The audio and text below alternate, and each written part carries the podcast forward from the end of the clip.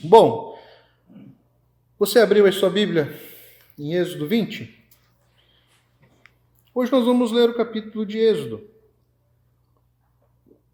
Caso você não saiba, não tenha noção do que são os Dez Mandamentos. Bom, vamos orar antes? Vamos orar. Obrigado, Deus, por esse dia. Obrigado, Pai, pela oportunidade que Tu nos dá mais uma vez, Deus, de estarmos aqui, Deus, reunidos como igreja, Pai. Continue, Deus, a falar aos nossos corações, ó Pai, assim como Tu tens falado através das orações, dos cânticos, da ministração. Que seja, Deus, a Tua palavra, ó Deus, ao falar aos nossos corações, ó Pai. Tira tudo aquilo que venha nos distrair, tirar o nosso foco, a nossa atenção. Nós possamos estar aqui, ó Deus, prontos, ó Deus, para te ouvir, ó Pai. E que essa palavra, Deus, não seja um mero conhecimento, não sejam, Deus, é, palavras, ó Deus, ah, bonitas, mas que seja, Deus, uma palavra viva tua, ó Pai. Viva e eficaz nas nossas vidas, ó Pai. Que ela transforme o nosso coração, que ela transforme a nossa maneira de pensar, ó Pai. Que nós possamos sermos, ó Deus, moldados à tua palavra. Em nome de Jesus que nós oramos. Amém. Bom, a gente vai ler do capítulo do versículo 1 até o 17, que diz assim: Então o Senhor deu ao povo todas essas palavras. Eu sou o Senhor, seu Deus, que o libertou da terra do Egito, onde você era escravo. Não tenha outros deuses além de mim. Não faça para si espécie alguma de ídolo ou imagem de qualquer coisa no céu, na terra ou no mar. Não se curve diante deles nem os adore, pois eu, o Senhor seu Deus, sou um Deus zeloso. Trago as consequências do pecado dos pais sobre os filhos até a terceira e quarta geração dos que me rejeitam, mas demonstro amor por até mil gerações dos que me amam e obedecem aos meus mandamentos. Não use o nome do Senhor, seu Deus, de forma indevida. O Senhor não deixará impune quem usar o nome dele de forma indevida. Lembre-se de guardar o sábado, fazendo dele um dia santo. Vocês têm seis dias na semana para fazer os trabalhos habituais, mas o sétimo dia é o sábado do Senhor, seu Deus. Nesse dia ninguém em sua casa fará trabalho algum nem você, nem seus filhos e filhas, nem seus servos e servas, nem seus animais, nem os estrangeiros que vivem entre vocês. O Senhor fez os céus, a terra e o mar e tudo que neles há em seis dias. No sétimo dia, porém, descansou. Por isso, o Senhor abençoou o sábado e fez dele um dia santo. Honre seu pai e sua mãe, assim você terá vida longa e plena na terra que o Senhor, seu Deus, lhe dá. Não mate, não cometa adultério, não roube, não dê falso testemunho contra o seu próximo, não cobice a casa do seu próximo. Amém? Até aqui tá, tá perfeito. Bom, uh, por que, que nós devemos uh, obedecer aos dez mandamentos? Por que, que os dez mandamentos são importantes para a nossa vida hoje eles têm validade na nossa vida hoje. Você pode estar pensando, bom, se somos salvos pela graça, né? A, sal, a graça nos libertou.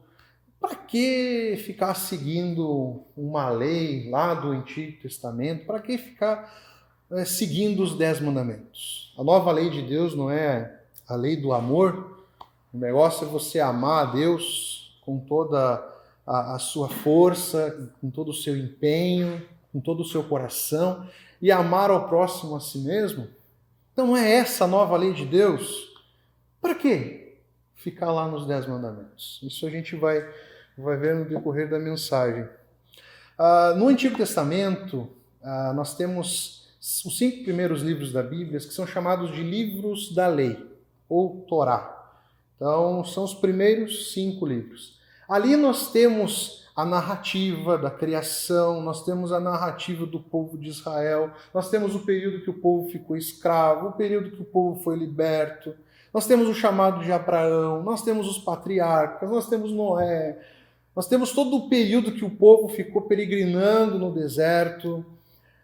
E entre essa narrativa, Deus foi dando ao povo a sua lei, a começar ali pelos Dez Mandamentos, mas tiveram outras leis que foram entregues para o povo.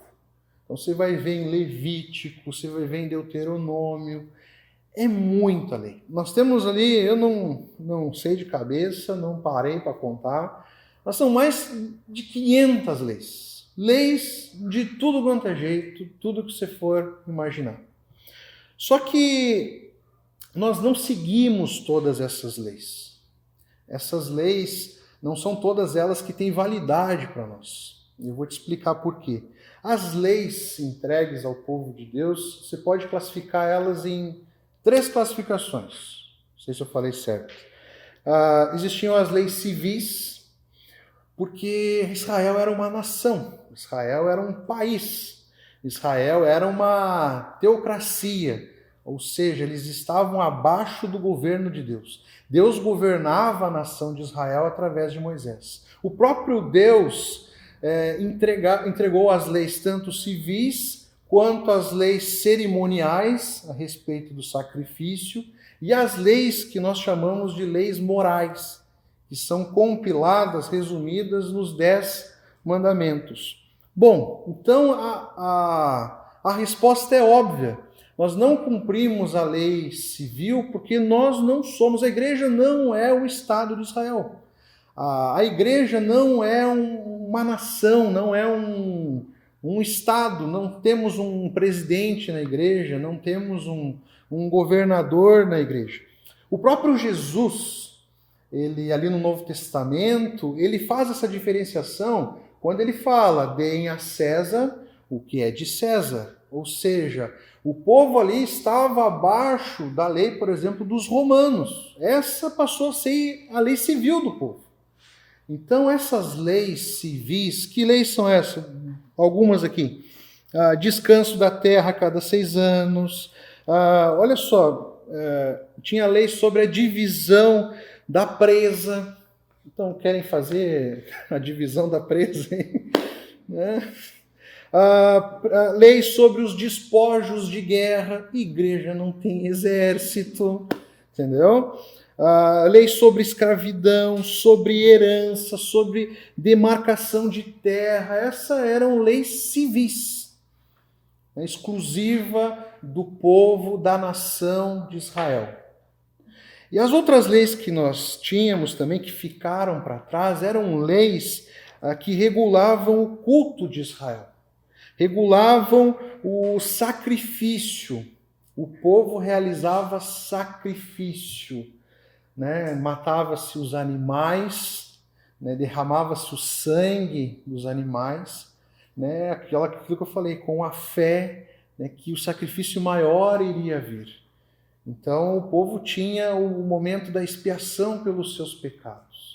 A resposta é óbvia: por que, que nós não realizamos sacrifícios e não seguimos e não obedecemos às leis ah, cerimoniais daquela época? Porque Jesus Cristo morreu na cruz. Ele foi o sacrifício maior.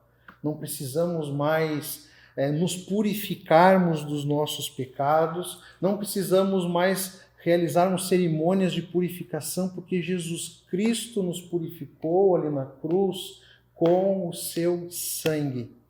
Então essas ah, leis cerimoniais não têm mais não tem uso para nós. Não tem, não faz sentido. Não tem sentido você fazer um sacrifício a Deus. Você vai ver lá em, em Hebreus 10, 14, você vai ver assim como um sacrifício só, ele aperfeiçoou para sempre os que são purificados pelo pecado. Jesus Cristo nos purificou, não precisa mais. Você vai ver tanto em Hebreus, você vai ver em Gálatas, né, os apóstolos falando né, que, que isso cessou, parou. Jesus Cristo mudou as coisas. Jesus Cristo mudou tudo. Ah, Hebreus 10, 18 diz que assim, quando os pecados são perdoados, já não há mais necessidade de oferta para tirá-los. Cessou o sacrifício. Então não precisa também, não é preciso as leis relacionadas à purificação e aos sacrifícios. Ah, que tipo de lei que nós tínhamos? Ah, ah, sacrifício pelo pecado, né, que eu falei dos animais, abstinência de alimentos, incenso. Você precisava, para chegar até Deus, ir até um sacerdote. Jesus Cristo se tornou o nosso sumo sacerdote. Para irmos até Deus, nós não vamos até uma pessoa, um homem, um sacerdote, nós vamos até Jesus. Por isso que nas nossas orações nós oramos né, em nome de Jesus. Ele rasgou o véu, ele nos reconciliou com Deus. Ah, e também você vai ver, ah, são muitas leis. Eu estava falando ontem que ah, leis como não cortar o cabelo, leis como não, ah, não raspar a barba, nessa eu ia estar tá bem. Ah, e também, infelizmente, o Windows lá, né? Uh, infelizmente, nós temos. Uh, só colocar no mudo, Vitor, no, no computador ali. Senão ele vai ficar aqui só concordando comigo. Uh, e também, as pessoas já não, não, não, não se satisfazem com essa quantidade de leis e acabam também exigindo essas leis dos fiéis e dos crentes, essas leis que caíram em desuso, e também acabam se inventando novas leis. Então, uma vez eu recebi um post uh, de, um, de, um, irmão aqui da igreja, o Ravel, e ele estava me zoando ali que no post dizia que ter barba era pecado. Aí ele me mandou para me zoar, né? Eu falei assim, tá amarrado, eu vou ficar com a minha barba, bem tranquilo. Né? Então, também, eu já vi, infelizmente, uh, não só aplicar leis antigas que tinham um propósito, tinham um contexto, é, elas sendo né, trazidas para os nossos dias, como também inventam-se muitas leis que nem na Bíblia elas aparecem. Ah, eu pensei que era eu. Então nós vamos ver muito, muito isso. Principalmente é, a respeito de uso e costumes, a respeito de vestimenta, a respeito do trato do corpo. Então são leis que tinham um propósito, tinham um objetivo e elas ficaram para trás. Por que, que a lei moral ela serve para nós? Por que, que ela é importante e as leis com relação às cerimônias e relação à lei civil não são? Porque Jesus reforça a importância da lei moral no Novo Testamento. Os apóstolos aprofundam o conhecimento com relação à lei moral. Você vai ver no Sermão do Monte Jesus falando a respeito dos dez mandamentos. Ou seja, Jesus mostra a importância e a validade de termos essa lei moral é, regendo ainda a nossa vida, direcionando a nossa vida. Então, essa é a grande razão ah, para nós ah, obedecermos ainda e seguirmos esses dez mandamentos. O Novo Testamento enfatiza ah, os Dez Mandamentos como uma expressão da vontade de Deus. E os Dez Mandamentos é nada mais do que uma compilação da lei moral de Deus para nós. Então a lei moral ela se aplica a nós. A lei moral é o padrão que Deus escolheu ah, para o seu povo viver. Lembra-se, Deus salva o povo e logo entrega os dez mandamentos. Ó, eu salvei, mas eu quero que vocês vivam assim. Deus mostrou ali a forma com que o povo deveria viver. Então, e o próprio Jesus, né? Ele, eu não vim para abolir a lei, mas eu vim para cumpri-la.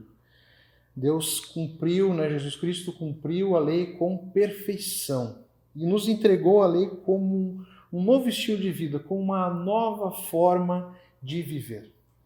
Uh, em um livro, como é que é o nome do livro? Agora eu não lembro o nome do livro, mas é um livro bem legal. O autor, o discipulado, o discipulador. O autor ele fala, ele dá um exemplo do que é a nova vida, do que do que é o novo nascimento. Ele fala assim: imagina, imagine que você está num avião de repente, esse avião uf, cai e você morre. Tá lá. Você está lá estirado no chão lá, morto. De repente, Jesus vai lá e te traz de volta a vida. Faz que nem fez com Lázaro ali, né? Tira Lázaro da sepultura ali. Né? Os ossos secos né? voltam a viver. Aí você ganha um fôlego de, de vida. Você nasceu de novo. Só que Jesus pega e fala assim: ó, você tem aqui uma nova vida. Eu te salvei da morte, da perdição. Só que essa nova vida, eu quero que você viva não da maneira que você achar bem entender viver. Eu quero que você viva de acordo com a minha vontade. É isso que Jesus faz, é isso que a lei representa para nós, uma nova forma de viver, uma orientação. E a lei é boa. Nós vamos ver aqui que a lei ela é boa. Deus tem uma, uma, uma ótima intenção ao nos entregar a lei. Ele não quer que nós venhamos a nos afastar deles ou a ir por caminhos errados, caminhos onde as consequências do pecado irão prejudicar muito a nossa vida.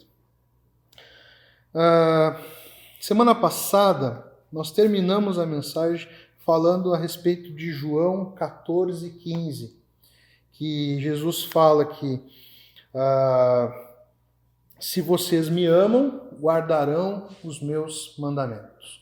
Ou seja, obedecer a Deus, obedecer os mandamentos é amar a Deus. Nós amamos a Deus quando nós obedecemos os seus mandamentos. Mas como eu falei, no Novo Testamento nós vamos ver Jesus dando uma nova lei ou resumindo a lei. Lá em Marcos 12, 30, 31, vai dizer assim: Ame o Senhor seu Deus de todo o seu coração, de toda a sua alma, de toda a sua mente, de todas as suas forças. O segundo é igualmente importante: ame o seu próximo como a si mesmo. Nenhum outro mandamento é maior que esses. Então você deve estar pensando, bom, se Jesus resumiu a lei no amor, para que os dez mandamentos? Ainda não estou vendo sentido nos dez mandamentos. Existem pessoas que são chamadas de antinomistas, elas negam a lei e elas dizem que o que importa para viver é o amor. O negócio é você amar. Amar a, Deus e amar ao próximo. Não vale mais a lei, não vale mais os dez mandamentos. Só que o que acontece? Os dez mandamentos, eles são muito importantes, não é à toa que Jesus ele mostra a importância, porque os dez mandamentos tornam o amor algo objetivo. Eles tornam o amor um valor absoluto, um valor claro e indiscutível. Se nós não tivermos os dez mandamentos como uma forma de amar, o amor ele vai se transformar em algo subjetivo. Eu vou tentar explicar isso aqui. Ah, o que, que é algo objetivo? É algo que é claro, é absoluto. Por exemplo, né? Vou me arriscar no português aqui. Eu sou barbudo, eu tenho uma camiseta preta, estou vestindo uma camiseta preta, e eu sou gordo, tá? Eu não estou fazendo bullying com mim mesmo, eu estou constatando uma, uma realidade. Isso, esse, esse, esse exemplo que eu dei da minha pessoa é algo claro, é, objetivo, absoluto. Não tem como questionar isso. Você só vai questionar isso se você for muito chato. E o nosso mundo, infelizmente, está chato porque tudo é subjetivo nada mais é absoluto. O que, que é algo subjetivo? A minha esposa não está aqui para me dar o exemplo, mas vou usar o Vitor. O Vitor pode achar, por exemplo, que eu sou uma pessoa simpática, um bom amigo e um cara engraçado apesar das piadas fracas. Então, mas o Rafa pode discordar do Vitor, porque esse olhar é subjetivo. depende do olhar do observador, depende do olhar da pessoa que. É, e da experiência que a pessoa tem comigo, da, do que eu represento para a pessoa. Para o Rafa, por exemplo, eu posso ser uma pessoa tímida, eu posso ser é, mal-humorado e posso ser bonito, né? Deu para entender, mais ou menos? Agora vamos trazer aqui para os Dez Mandamentos. Ah, os Dez Mandamentos é, foi, foram entregues para nós como uma definição objetiva do padrão de Deus de amor. É como se Deus estivesse desenhando nos Dez Mandamentos como ele deseja ser amado, como ele deseja ser adorado. O nosso Deus, ele, ele nos dá um padrão de adoração. Ele não quer que você adore e ame ele do jeito que você quiser, da maneira com que você quiser.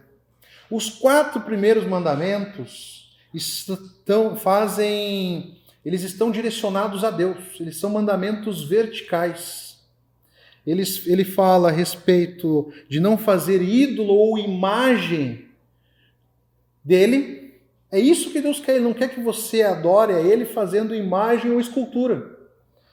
Se você conhece um pouco da, da história bíblica, os Dez Mandamentos foram entregues para Moisés no monte. Ah, e quando Moisés está descendo com a lei, com os Dez Mandamentos, o povo estava em festa e com um bezerro de ouro lá. Idólatra, estava adorando Baal, estava adorando outro Deus, mas não. O povo estava fazendo uma representação do Deus deles. Só que não é assim que Deus deseja ser adorado. Então Deus desenhou: eu quero ser adorado dessa maneira. Ele objetivou. Porque se deixar para nós, o amor vai virar algo muito subjetivo. E os outros seis mandamentos, né, para mim não me perder aqui, é, são mandamentos a respeito, são horizontais. É a respeito do amor ao próximo, como nós devemos conviver, como nós devemos tratar o nosso próximo, o nosso irmão.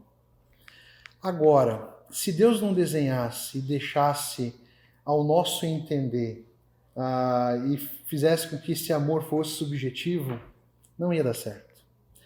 Eu estava falando ontem que eu li uma, uma notícia um tempo atrás é, onde um homem e uma mulher ah, se apaixonaram e começaram a viver uma vida juntos. E isso para eles era amor. Eles estavam vivendo uma vida em prol do amor. Só tinha um detalhe nesse amor. Ah, ele tinha abandonado a sua família, tinha abandonado seus filhos, a sua esposa, e ela tinha abandonado também a sua família, os seus filhos e o seu esposo e eles tinham se juntado para viver uma vida em prol do amor. Vocês viram como o amor ele pode ser algo muito subjetivo para nós? O que é amor para mim pode não ser amor para o Rafa. O que é amor para o irmão Flávio pode não ser para a Angélica. Por isso que Deus fez questão de dar exemplos e deixar a, a representação, a sua lei, como algo objetivo, claro, absoluto ele nos mostrou como nós devemos amar o nosso próximo. Ele ensina isso no Novo Testamento, através de Jesus, ele aprofunda a lei. Vocês vão ver que a lei ela não é tão rasa assim. Eu dei um exemplo semana passada a respeito de uh, não é só não matarás, o ódio também pode ser uma maneira de você quebrar esse mandamento. A lei ela é profunda. E na medida que a gente vai aprofundando a lei, vocês vão ver que ela, que ela preenche todos, ah, todos os âmbitos da nossa vida, todas as esferas da nossa vida. E nos ensina da maneira com que Deus quer que nós vivamos, da maneira que Deus deseja ser amado, da maneira com que Deus deseja ser adorado a maneira com que Deus deseja que, que, que nós é, tratemos uns aos outros, ele mostra como é amar. Ele diferencia o amor de Deus do amor do homem. O amor de Deus é claro, é absoluto, ele é objetivo. É diferente uh, do amor do homem. Se você pesquisar, se você ficar atento ao mundo, você vai ver como há distorções a respeito do amor do homem. Tem algumas notícias que, que eu li que eu não achei nem prudente trazer para vocês. De tão baixas, de tão deploráveis. E as pessoas chamam isso de amor. Bom, a obediência aos mandamentos é algo necessário e urgente nas nossas vidas. Hoje eu quero que você reflita a respeito da necessidade de obedecer a Deus e da urgência que nós temos de obedecer a Deus. Você pode folhear sua Bíblia um pouquinho? Chega, chega ali em Deuteronômio, é o quinto livro, o quinto livro da lei. Deuteronômio, capítulo número 5.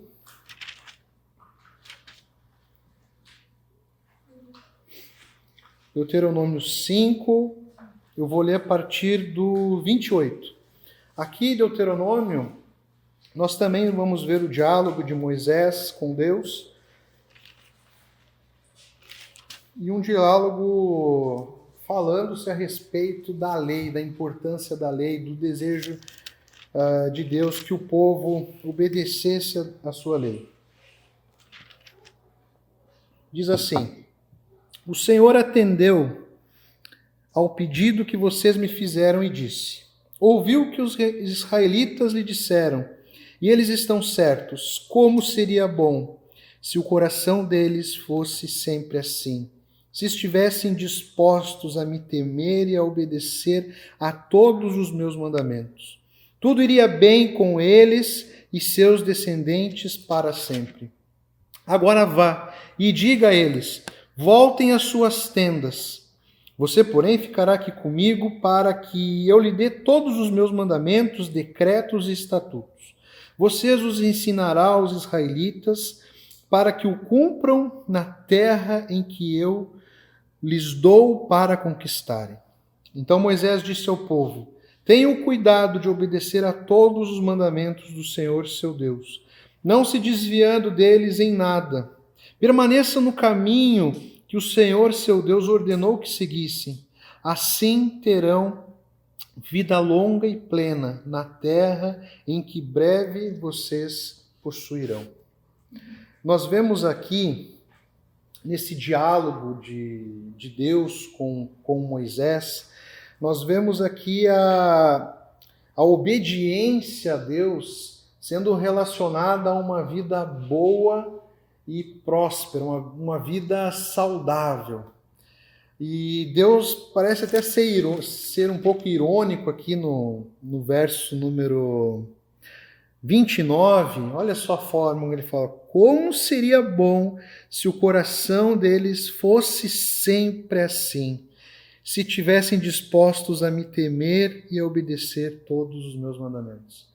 Deus, assim, como seria bom, como se Deus estivesse dizendo assim: infelizmente, eu sei que eles vão me desobedecer, mas seria bom, como seria bom para o povo vocês verem que a vontade de Deus é que nós tenhamos uma vida boa, uma vida segura. Por isso que ele nos deu instruções, por isso que ele nos deu a lei, para que nós possamos ter uma vida agradável. Não está isento aqui as dificuldades da vida, os temporais da vida, as provações.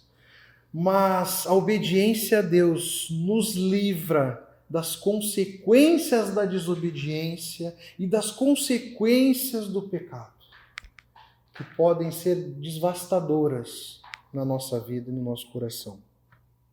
Como eu falei, é necessário e urgente. Ah, ao estudar sobre o tema dos Dez Mandamentos, eu achei um, um cara, é um filósofo bem conhecido aqui no Brasil, deve ter ouvido o nome dele, que é Luiz Felipe Pondé, conhecido como Pondé. E me chamou a atenção porque esse camarada ele escreveu um livro sobre os Dez Mandamentos. Só que tem um pequeno detalhe: ele é ateu. Ele é declarado ateu, ele não crê em Deus. Eu fiquei muito curioso. Um ateu escrevendo sobre os Dez Mandamentos.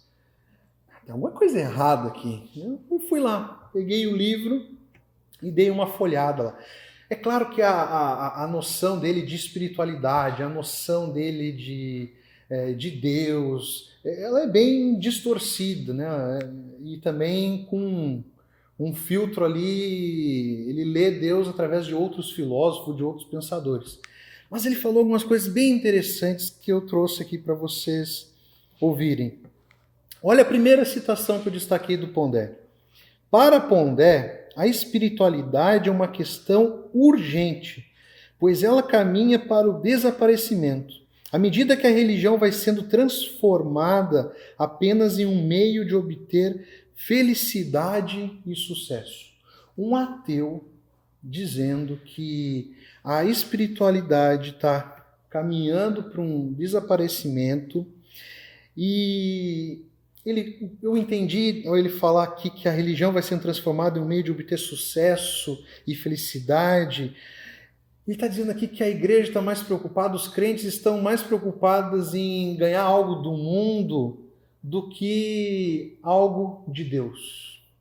Ele mostra aqui uma, uma, uma distorção dos religiosos, dos crentes, dos cristãos.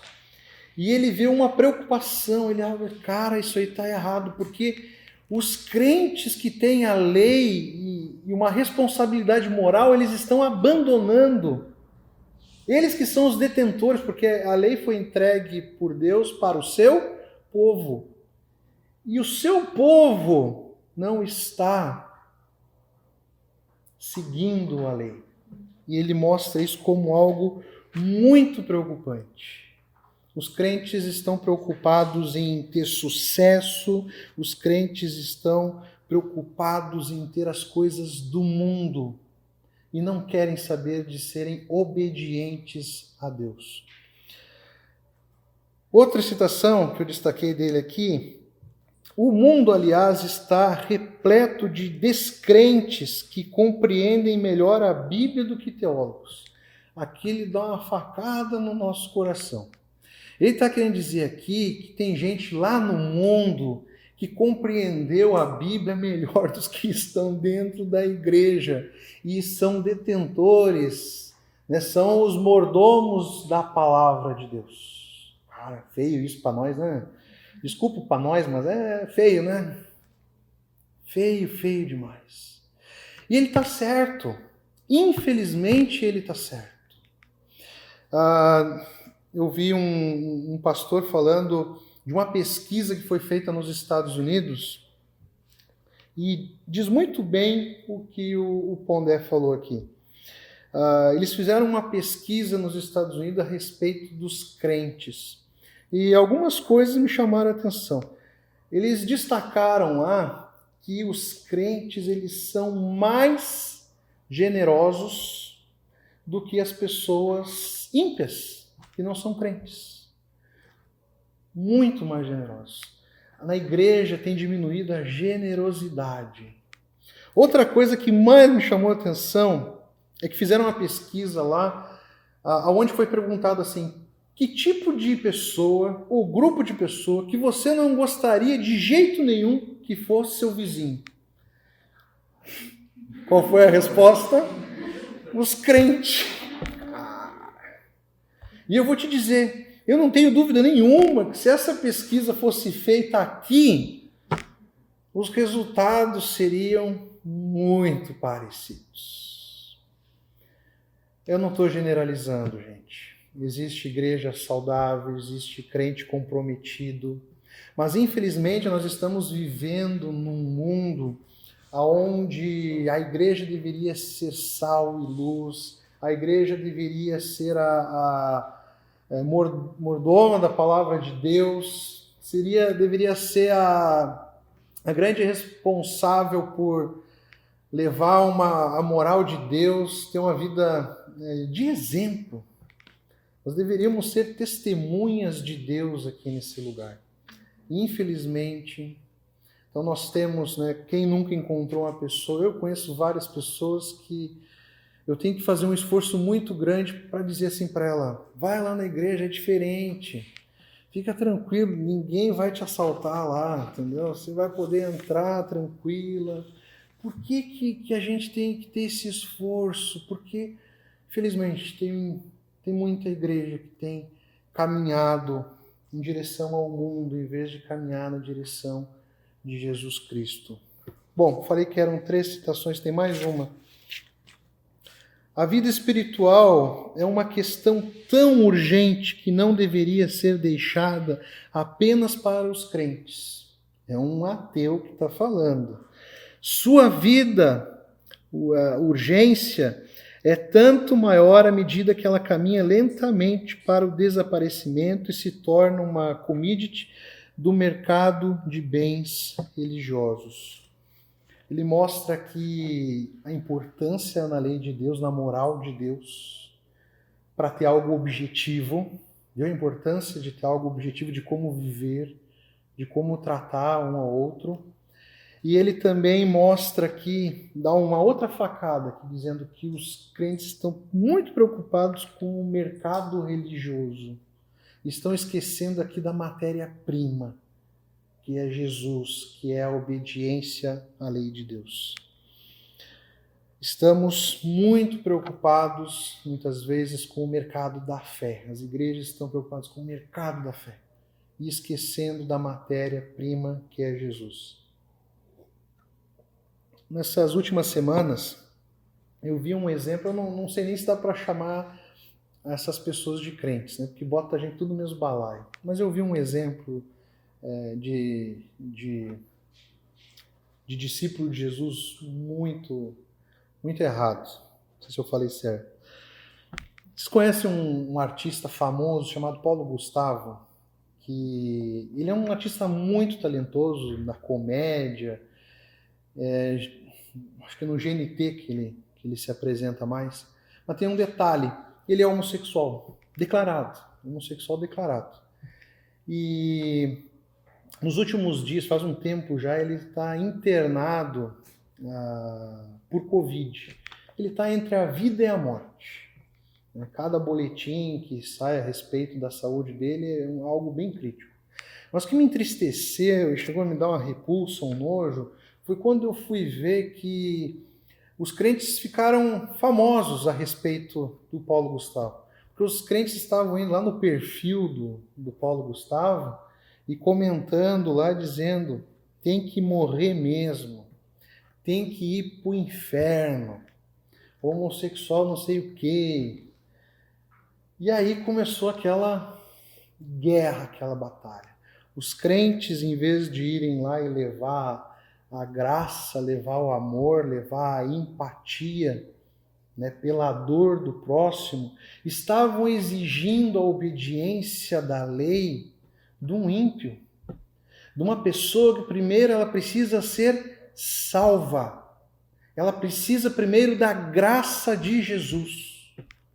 Não é papel nosso de exigir das pessoas que ainda não conhecem a Cristo a obediência à lei.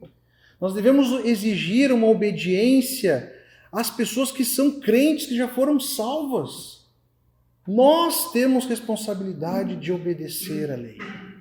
A mesma lei que você está usando para condenar o Paulo Gustavo, que os crentes ali na internet estão usando, é a mesma lei que condena a nós pelos nossos pecados.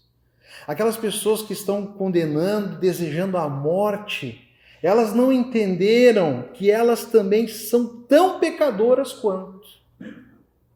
Elas não entenderam que alguém apresentou a graça elas não entenderam que é possível obedecer a Deus porque Deus demonstrou amor.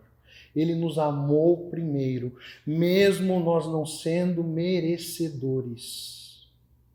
O que os crentes deveriam fazer, e aqui para ser justo, eu vi vários cristãos, discípulos, também demonstrando amor, dizendo: estamos orando, mandando mensagem para a família, tendo empatia com a dor do próximo, demonstrando amor. Esse é o nosso papel.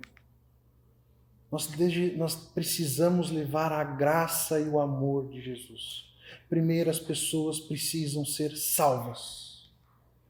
Elas precisam ser limpas do pecado. Depois que ela for salva, lembra o exemplo que eu dei? Ela vai ter ali a obediência à lei, uma nova vida, um novo estilo de vida. Tomara que esse, esse ele é muito talentoso. É muito, tomara que ele saia, independente. Ah, mas ele já. Nossa, pastor, você tem que ver que como ele fala mal de Jesus e da igreja. E a gente tem vários comediantes que são bons e como eles fazem piada com Jesus né, e com a igreja. Só que você precisa entender que Deus não precisa que ninguém defenda ele. Ele nos chamou para sermos testemunhas do seu amor. Onde é que você estava quando Deus criou o mundo? Ele não precisa que você vá para a internet defender. Ah, não fala assim de Deus. Não fala assim, Deus. Não precisa. Ele nos chamou para sermos testemunhas, para levarmos o seu amor. Ide por todo mundo e pregai o Evangelho, ensinando e discipulando. É isso, esse é o nosso papel. Esse é o papel da igreja.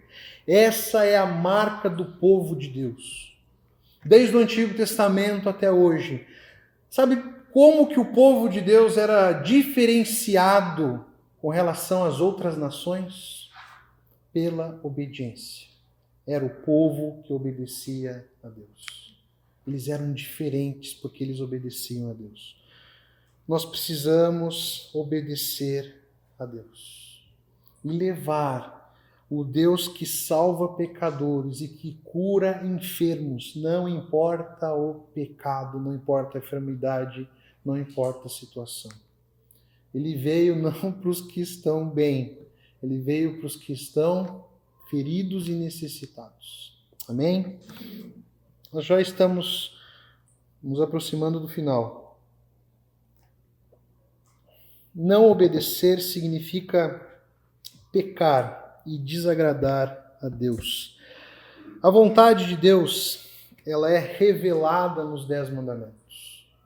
Ela, como eu falei, ela é uma vontade objetiva, clara, e é a vontade de Deus revelada a nós.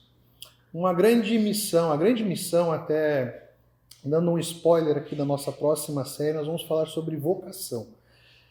O grande desafio do crente, o grande desafio do discípulo de Jesus é encontrar a sua vocação, a vontade específica de Deus para cada um de nós.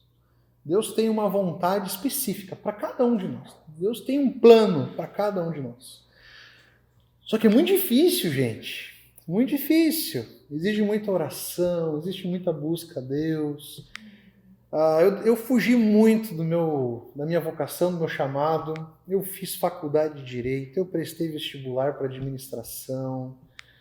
Até que um dia, literalmente, Deus mandou uma pessoa lá do outro estado, né? Foi como um anjo de Deus, meio que para me mostrar assim: Deus quer que você seja um pastor. Mas é complicado. Mas eu digo para você, você vai conseguir, entendeu? Eu consegui, demorei, mas consegui Todos nós vamos encontrar a vocação. Na salvação você ganha um, no, mínimo um presente de Deus que é um dom e um talento, né, para ser usado para a honra e glória do seu nome.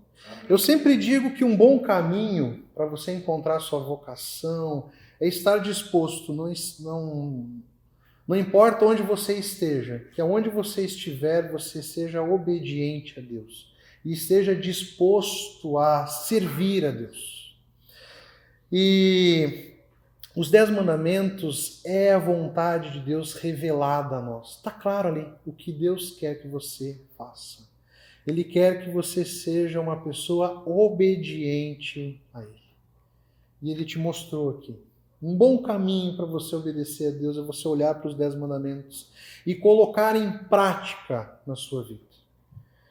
E os Dez Mandamentos não podem ser um quadrinho bonito que você deixa lá na sua sala, na sua cozinha, né? os dez mandamentos. Né? Os dez mandamentos muitas vezes é usado né, como, como se fosse um, um talismã né, aberto ali. Né? Não. Os dez mandamentos foram entregues para que nós possamos é, cumpri-los né, em obediência a Deus. Não é porque você não vai conseguir ser perfeito que você não deve obedecer a Deus. Você deve obedecer a Deus. E se você olhar de novo ali para Deuteronômio, você vai ver o quão é bom obedecer a Deus. A obediência a Deus nos livra de enrascadas na vida. Tem uma coisa que eu sempre faço com uma pessoa que está perdida na vida, está perdida, está longe de Deus, está afastada, e é algo que eu faço comigo, uma reflexão que eu faço comigo.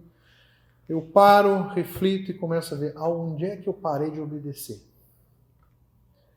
A obediência a Deus. Você viu, o próprio Deus fala aqui em Deuteronômio como seria bom se vocês obedecessem. Se estivessem dispostos a me temer e a obedecer todos os meus mandamentos, tudo iria bem não é palavra minha, é palavra do próprio Deus, falando com Moisés, entregando ao povo. Tudo iria bem com eles e seus, não só com você, mas a obediência a Deus, ela se estende a gerações, assim como o pecado. Muitas vezes o seu pecado vai ter consequências não só na vida, mas na vida da sua família, na vida do próximo. Um exemplo disso é Davi. Davi, uma coisa legal da Bíblia é que Deus ele deixa a mostra, é claro, a obediência dos seus servos, mas também mostra a desobediência e as suas consequências. Davi foi um homem de Deus, teve fé, derrotou o gigante Golias, mas Davi pecou. E a consequência do seu pecado não ficou só para ele entrou na sua família, entrou na vida dos seus filhos, né? Ó, rompeu gerações. Isso aqui não é, é maldição hereditária, viu? Isso aí não existe. Estou falando de uma, uma consequência do pecado. Se você mentir, se você roubar, vai dar consequências na vida da pessoa.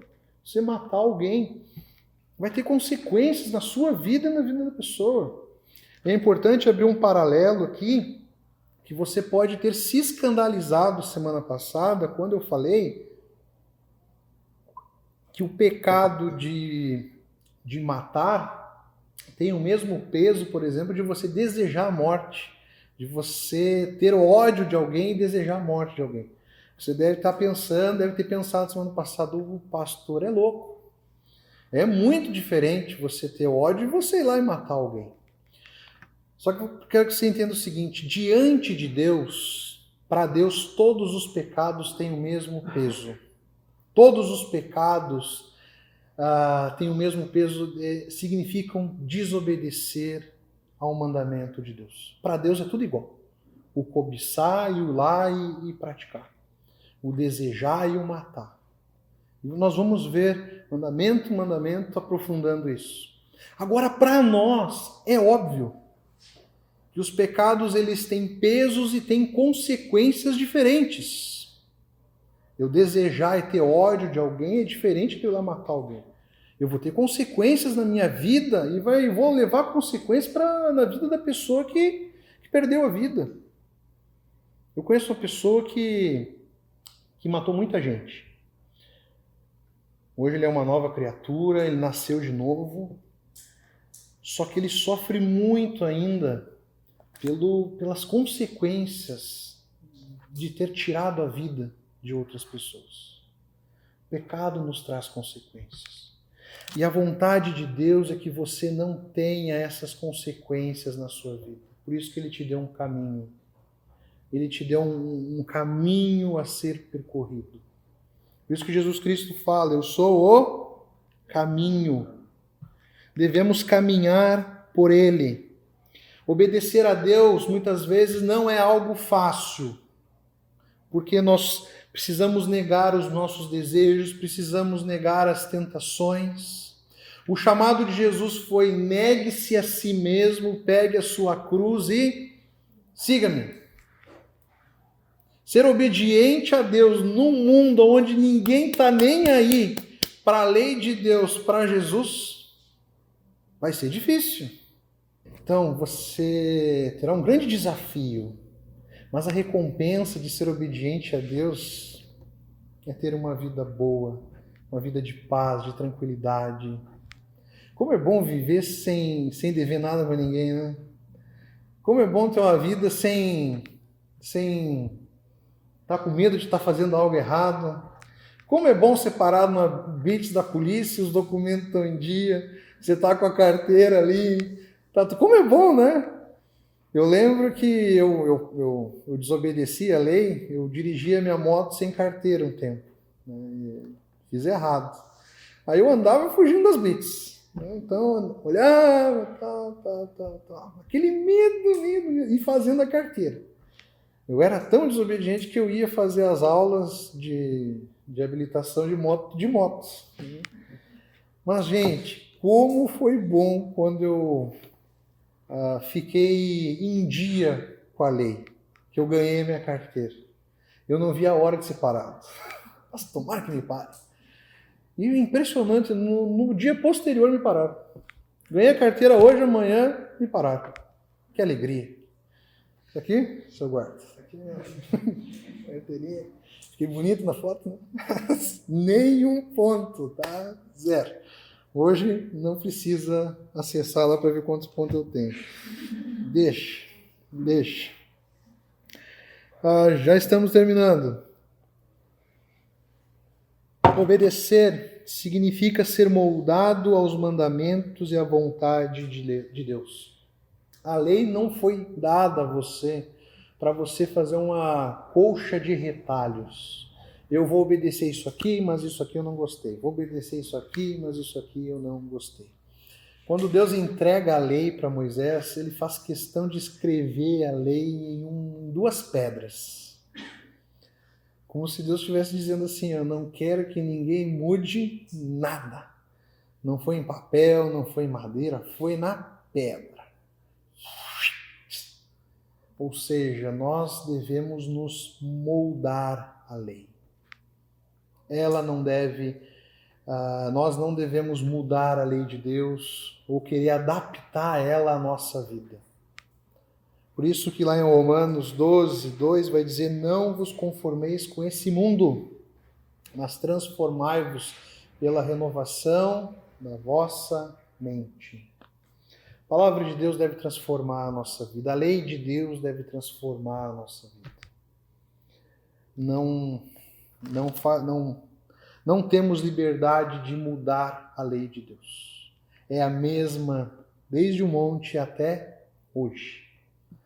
Não é à toa que Jesus diversas vezes aprofundou a lei, falou sobre a lei, mostrou a importância da lei. Amém? quero te fazer uma pergunta. O que te impede de ser obediente a Deus? O que te impede de ter uma vida de obediência a Deus? Você conhece a lei? Eu creio que você foi liberto por Jesus pela graça. Você foi retirado do, do túmulo você tem vida, uma nova vida. O que te impede de ter uma vida obediente a Deus? Quais são as justificativas que você dá a Deus para não cumprir a lei, pelo não cumprimento da lei? Quais são as desculpas que você tem dado a Deus por não ser obediente? Se tem uma coisa que o ser humano tem PhD é em dar desculpa e uh, justificativa.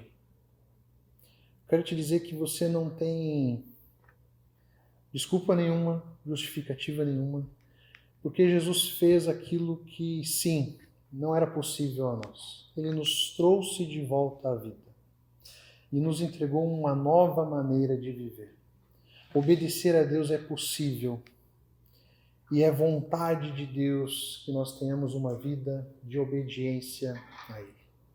Não se prenda às falsas justificativas, não se prenda às desculpas esfarrapadas, não tente racionalizar o seu pecado e sempre encontrar um motivo para não pedir perdão, se prostrar diante de Deus e ter uma vida de obediência. Há uma lenda é, de um mágico, eu já vi várias versões dessa história, mas em uma das versões o mágico era o Oldini. Vocês devem ter falado do Oldini. Ele era um grande escapista. Ele era famoso por escapar. Ele se libertava de algemas, ele se libertava de, de prisões. E ele estava tão, tão confiante, ele era tão bom nisso, que ele desafiava os diretores de prisões da época a colocarem ele em uma situação onde não fosse possível ele sair da prisão. E um diretor lá de uma prisão desafiou ele. E a proposta dele era o seguinte: me coloquem dentro da prisão do jeito que eu estiver na rua, sem mais nada. Colocaram ele dentro de uma prisão, de uma cela, e ele tinha um tempo X lá para sair da prisão. O Oldini pegou um cinto e o cinto tinha uma barra de ferro, não sei o quê. Ele tinha altas mandingas lá e começou a serrar e fazer não sei o que, aperta para cá, aperta para lá. E já passou meia hora, já passou uma hora e o Dini começou a ficar cansado. Começou a ficar cansado, cansado, cansado. Em uma das versões que eu li, ele não conseguiu sair da prisão. Em outra versão que eu li, tudo isso na internet, né? Em outra versão que eu li, ele acidentalmente esbarrou na porta e a porta estava aberta. A porta se abriu. Em todo o tempo que o Udine estava ali tentando serrar as grades para ser liberto, o diretor fez uma pegadinha com ele. Para, e na mente do Udine ele estava totalmente preso ele precisava fazer algo para ser liberto. Mas a porta estava aberta. Eu quero te dizer que a, a, a porta de Deus, a salvação, ela foi entregue. Deus só pede de nós a obediência. E se Deus nos pede uma obediência e nos entrega uma forma de viver, quer dizer que isso é possível. Não tente gastar o seu tempo em conquistar uma salvação ou tentar conquistar algo que não é possível. Se concentre em viver da maneira com que Deus deseja, da maneira com que Ele entregou a nós, obedecendo a Ele. É possível viver uma vida de obediência. Viver em obediência a Deus é viver em liberdade, é viver longe do pecado, longe das armadilhas dessa vida, longe das consequências ruins do pecado. O desejo de Deus é que você tenha uma vida boa. Por isso que ele não só nos salvou, mas nos ensinou uma forma de viver. Está aberto. Está aberto. O que te impede? Nada te impede de ser obediência, ser obediente a Deus. Não fique aí escravo da sua mente, pensando que é impossível, que você não é capaz. Saiba que viver em santidade, buscando a Deus, é possível. E Deus nos deu a igreja para isso, para que juntos nós possamos fortalecer a vida um do outro, para que juntos nós possamos buscar a Deus todos os dias. Teremos dias difíceis. Oh, como teremos! Como teremos! E a obediência a Deus faz com que esses dias se tornem melhores e tenham um final feliz. Amém? Amém. Vamos orar?